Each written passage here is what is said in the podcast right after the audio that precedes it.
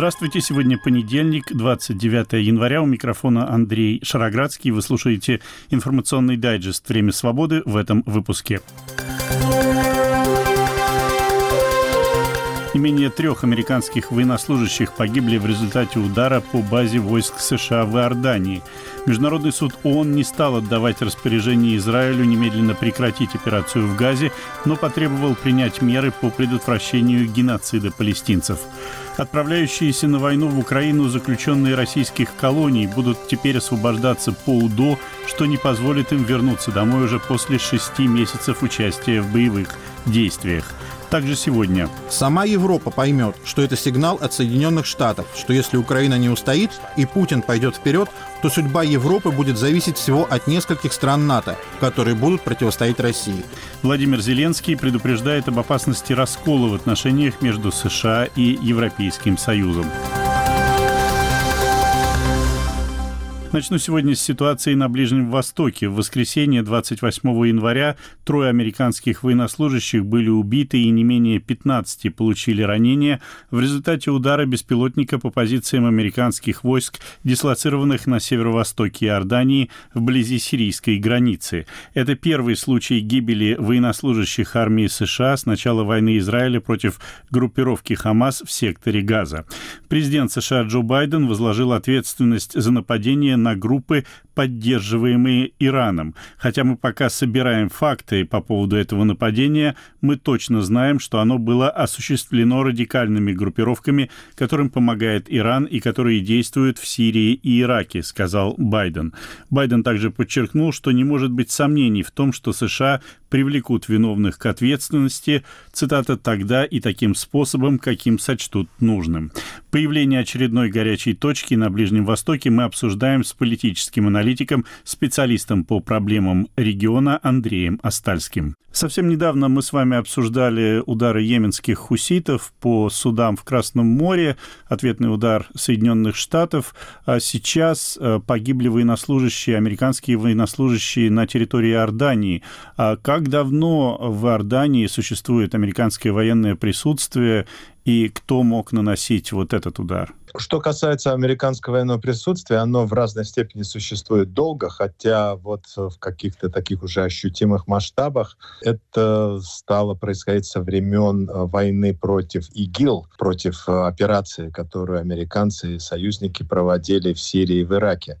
Ну и вот на границе с Сирией, на самой-самой границе была устроена вот эта авиационная база, вертолетная база Tower 22, с которой производились, как я понимаю, некие разведывательные вертолетные операции. Может быть, и удары наносились э, в тех случаях, когда это было необходимо. И хорошо было известно местному населению, что вот там такая военная база есть. Что касается того, кто нанес эти удары, э, даже сам президент Байден, судя по всему, еще не очень уверен в ответе.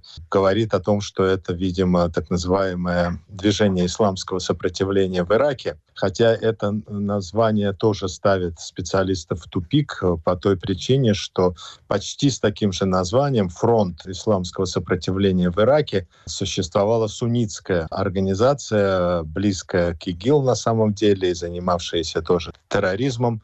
Но э, теперь явно речь идет о организациях шиитских, а не суннитских, связанных, видимо, с Ираном. Насколько тесно связанным сказать трудно, и вот здесь начинаются сложности, потому что, опять-таки, есть какой-то зонтик, как принято сейчас говорить, то есть не очень прочное, не очень когерентное объединение представителей нескольких подобных организаций, которые в разной степени связаны с Ираном и с э, тагеранскими правителями, с одной стороны, и корпусом стражи исламской революции, но есть какие-то вот э, аморфные достаточно структуры политические, может быть, одна какая-то структура, пытающаяся объединить все эти разрозненные группировки. И вот она всегда спешит взять на себя ответственность за э, подобные инциденты. Опять-таки большая проблема. Это очень практически важный вопрос для американской администрации надо отвечать. И уже президент Байден обещал, что ответ будет дан, обязательно. Внутриполитическая ситуация в США такова, что она давит на администрацию, требует от нее достаточно решительных действий, и общественное мнение американское их ждет. Но тут ведь надо иметь в виду вот что насколько можно быть уверенными, что это выступление, этот удар, эта атака были осуществлены именно по прямому указанию из Тегерана. Может быть, а может быть и нет.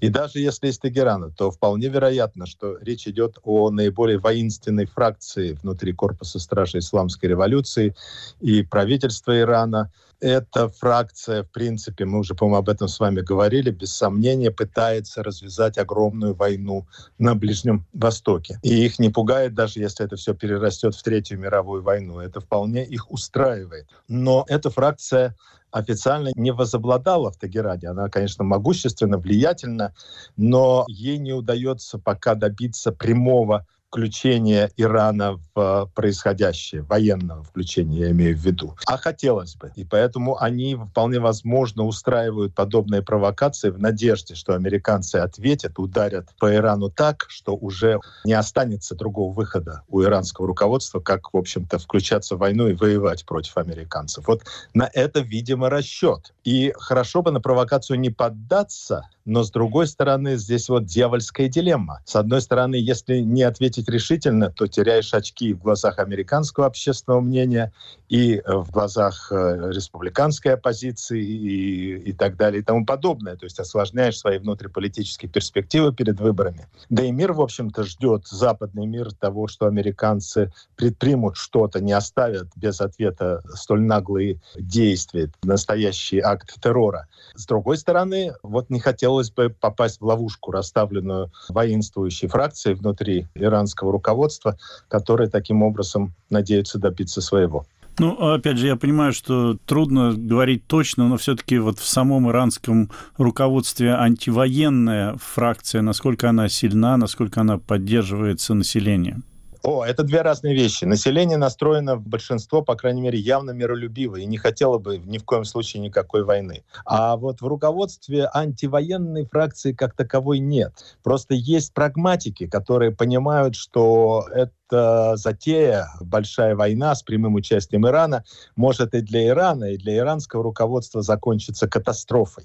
Вот эти прагматики, они, может быть, тоже бы хотели повоевать с американцами, но понимают, что в данный, по крайней мере, момент, особенно учитывая то, что внутриполитическое иранское положение весьма хрупкое, там все больше протестов, все больше недовольства, это все может вылиться в массовые демонстрации в любой момент. И в такую вот минуту решиться на полномасштабную войну прагматики в иранском руководстве не хотели бы. Не то время они пытаются своим воинствующим более коллегам объяснять, но те вряд ли соглашаются с этой аргументацией, и там вот конфликт вокруг этого. Но чем он разрешится, в значительной мере зависит от американских действий. Для начала, конечно, эта задача э, перед американской разведкой стоит. Четко разобраться, кто это совершил, была ли директива прямая, или было просто такое смутное указание, там, беспокойте американцев, не давайте чувствовать себя в безопасности, что тоже не исключено. И придумать все-таки такой ответ, который был бы, с одной стороны, адекватен,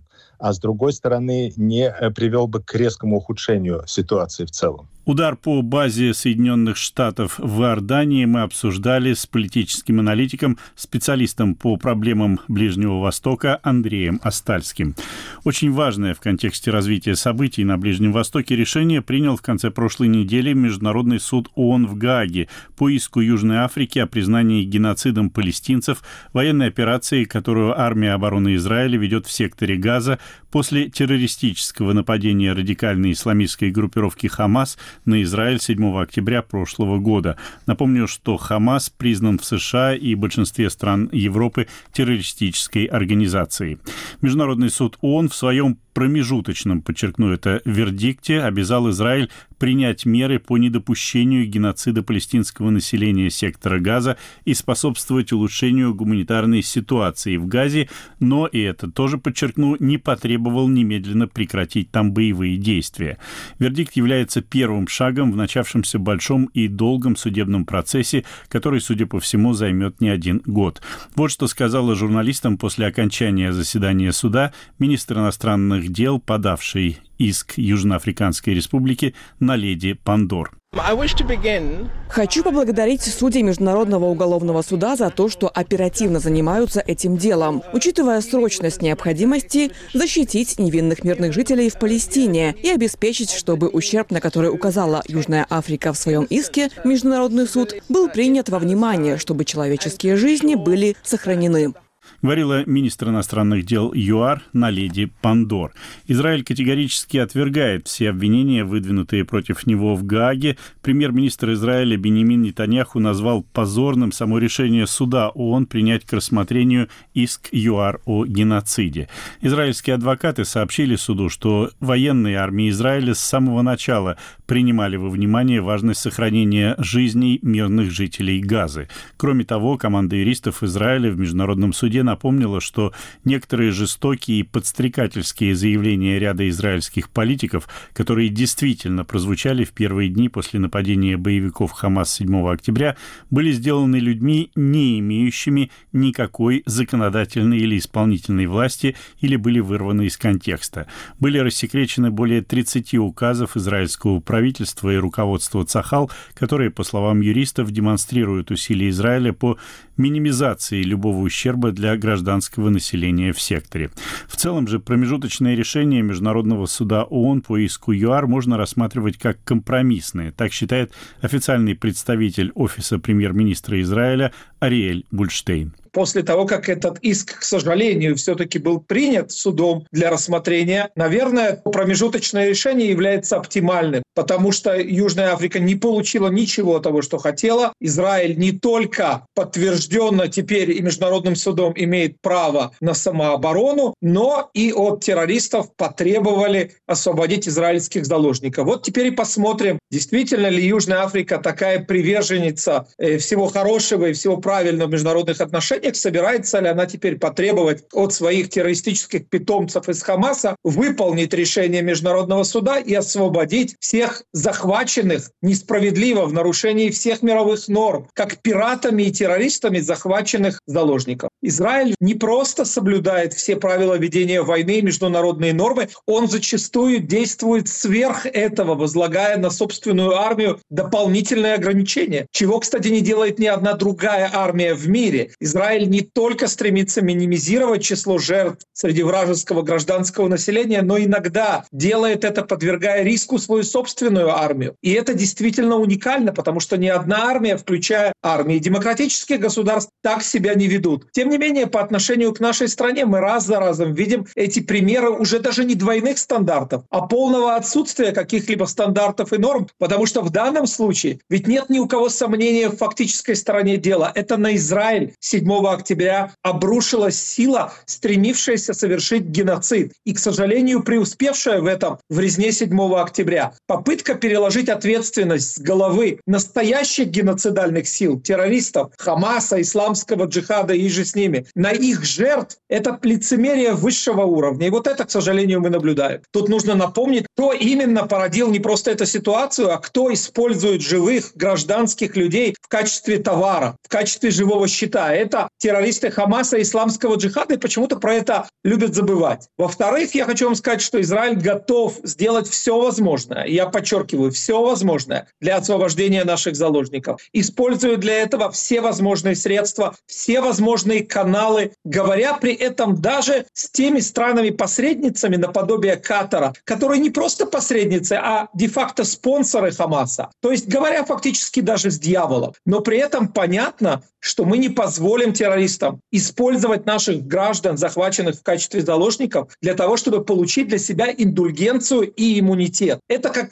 если бы нацисты в начале 45 года сказали бы, пока вы не соглашаетесь нас отпустить по добру, по здорову, и пока вы не соглашаетесь дать нацистскому режиму в Германии существовать, мы и дальше будем уничтожать людей в лагерях смерти. Страны антигитлеровской коалиции не согласились бы дать нацистам возможность дальше удерживаться в Германии и существовать и творить зло. Также Израиль не пойдет на капитуляцию, не согласится дать Хамасу в обмен на освобождение наших заложников возможность выжить дальше в Газе, остаться в Газе и продолжать творить оттуда зверство. Все остальное, возможность приостановить военные действия, возможность взвесить освобождение террористов в обмен на освобождение наших заложников, вот на это Израиль готов, как и доказал в рамках первой фазы сделки, и тогда нам удалось освободить более 100 граждан. Чем эффективнее мы уничтожаем Хамас, и чем шансов меньше у террористов остается выжить и продолжить контролировать газу, тем выше шансы на сделку, и поэтому они увеличиваются с каждым днем, потому что с каждым днем у Хамаса остается все меньше и меньше военных возможностей.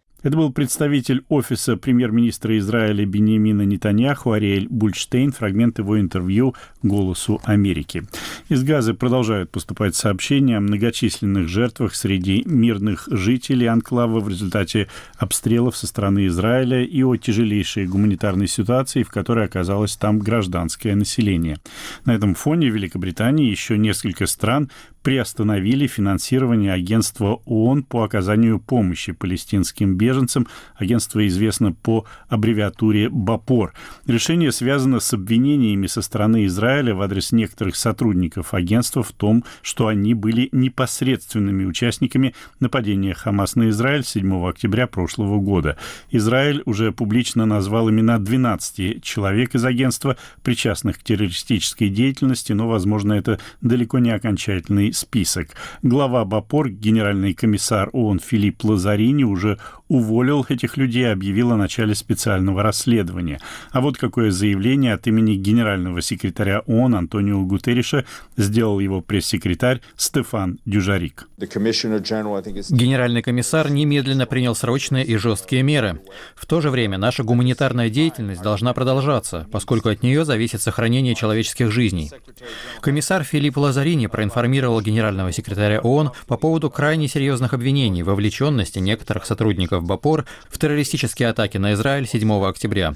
Генеральный секретарь был шокирован этой информацией и отдал распоряжение господину Лазарини немедленно провести расследование, чтобы любой из сотрудников, имевший отношение к событиям 7 октября или к любой преступной деятельности, был немедленно уволен и передан в руки правоохранительных органов для возможного уголовного преследования. Как объявил 17 января Филипп Лазарини, будет проведена независимая проверка работы БАПОР с тем, чтобы обеспечить бесперебойную работу агентства по оказанию гуманитарной помощи. Лазарини принял решение немедленно уволить всех упомянутых сотрудников. Каждый, чья причастность к террористическим актам будет установлена, подвергнется уголовному преследованию. Это был пресс-секретарь генерального секретаря ООН Антонио Гутерриша Стефан Дюжарик. Вы слушаете информационный дайджест «Время свободы». Сегодня понедельник, 29 января. Тему выпуска представляю я, Андрей Шароградский. Я уже не раз рассказывал вам о жалобах жен мобилизованных еще в 2022 году российских военнослужащих на то, что их мужья уже почти полтора года на фронте в Украине, в то время как согласившиеся воевать в Украине заключенные колонии получают президентское помилование и после шести месяцев участия в боевых действиях, в случае, конечно, если они остаются живыми, возвращаются домой. Как сообщила на прошлой неделе корпорация BBC, теперь по порядок отправки на фронт российских заключенных изменен.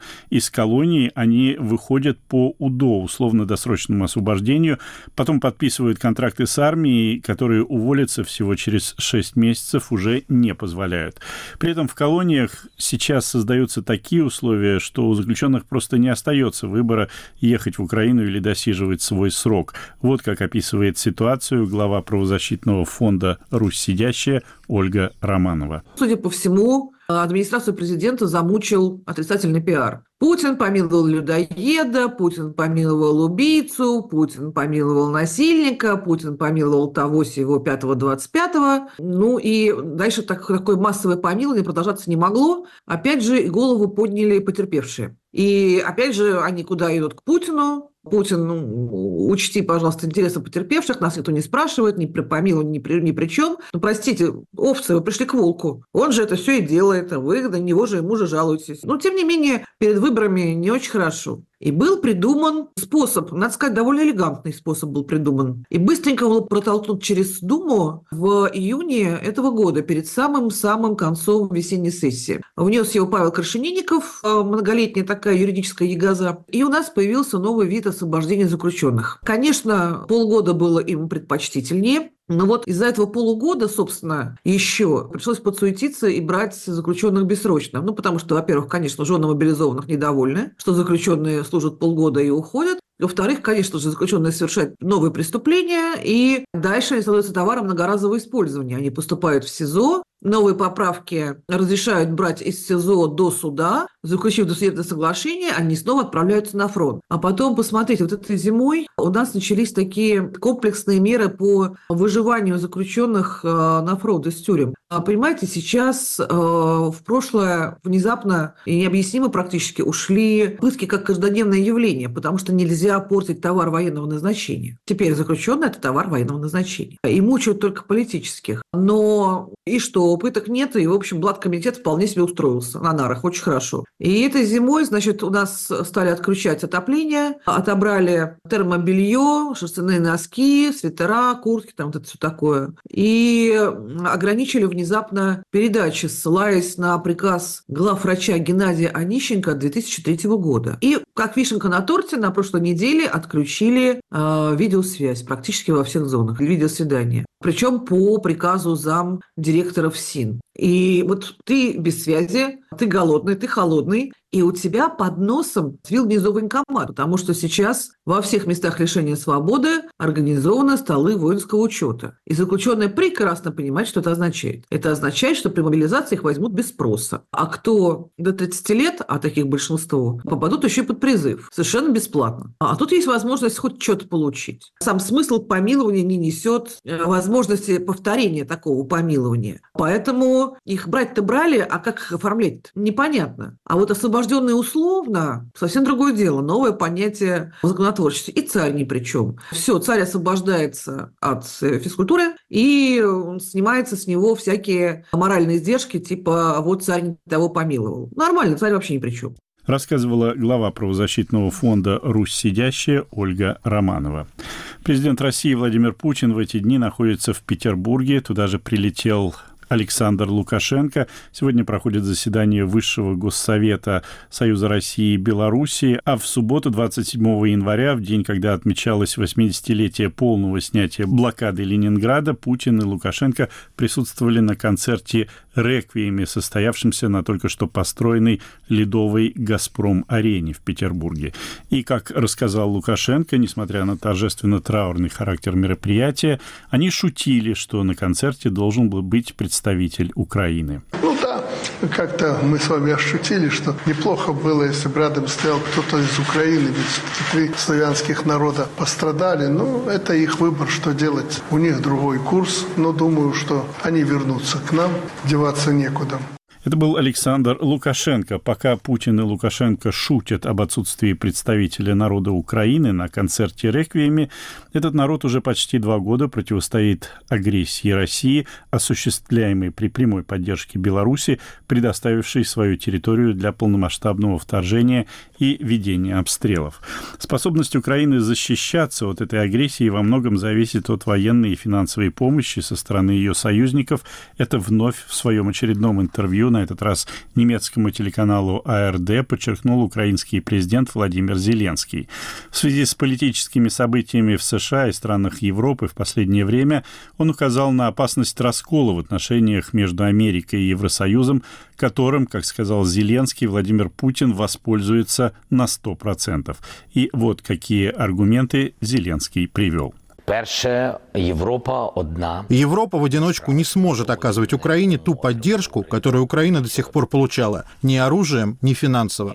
Почему? Потому что если бы вся Европа объединилась, то достаточную поддержку она бы оказала. Но есть влияние Соединенных Штатов. И когда сигналы оттуда не очень положительные, то это сказывается на позиции некоторых европейских лидеров. Если в США, не дай бог, будет какое-то затягивание процессов оказания помощи, то это повлияет на Европейский Союз. И тогда последовательно будут возникать проблемы. Прежде всего, это дефицит оружия и финансов для Украины, по тем причинам, о которых я уже сказал. Второе, может разрушиться союз между Соединенными Штатами и Европой. И третье, сама Европа поймет, что это сигнал от Соединенных Штатов, что если Украина не устоит и Путин пойдет вперед, то судьба Европы будет зависеть всего от нескольких стран НАТО, которые будут противостоять России. То есть это серьезная угроза. То это будет серьезная загроза. Это был фрагмент интервью президента Украины Владимира Зеленского немецкому телеканалу АРД. Ну а Владимир Путин в ходе очень походивших на предвыборные многочисленных мероприятий в Петербурге в последние дни, от закладки ледокола до встреч со студентами, участвовавшими в войне против Украины, опять пожаловался, что недруги России из НАТО его обманывают. Согласно последнему заявлению Путина, недругам это удалось уже 10 раз. Просто анклав такой начали создавать. Обманули 10 раз подряд, обманули нас по поводу нерасширения НАТО. Но все это вместе просто не оставило нам никаких шансов. О том, что, по выражению Владимира Путина, анклав увеличился именно в результате войны против Украины, напомню, в НАТО вступила Финляндия и вот-вот вступит Швеция, президент России старался не упоминать. Сегодня самовыдвиженец Владимир Путин официально был зарегистрирован кандидатом в президенты России на мартовских выборах, а когда у его пресс-секретаря Дмитрия Пескова сегодня спросили, будет ли Путин участвовать в дебатах кандидатов, Песков сказал, я пресс-секретарь президента, а президент в дебатах не участвует.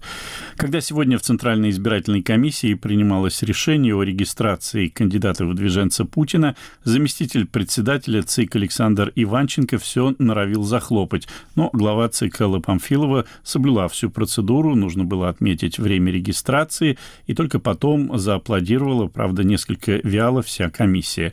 Элла Памфилова также заявила, что расценивает как провокацию, это цитата, тот факт, что некоторые кандидаты, включая, кстати, кстати, Бориса Надеждина, не сообщили до сих пор точное время сдачи подписных листов. Напомню, что крайний срок подачи подписей – это 31 января. Ну и в конце новость спорта. Согласно решению Международного арбитражного спортивного суда в Лозанне, российская фигуристка Камила Валиева, в чьей допинг-пробе было обнаружено запрещенное вещество триметазидин, дисквалифицирована на 4 года. Сборная России, точнее сборная Олимпийского комитета России по фигурному катанию лишена командного золота, завоеванного на Олимпиаде в Пекине в 2022 году. Это был информационный дайджест «Время свободы». Его темы представил я, Андрей Шароградский, продюсер выпуска Михаил Косторов. Наш подкаст можно слушать на сайте «Радио Свобода». К вашим услугам популярные приложения подкастов и наши платформы на базе хостинга YouTube «Радио Свобода Лайв». Подписывайтесь на нее и на телеграм-канал «Время свободы». Ну а у меня на сегодня все. До свидания.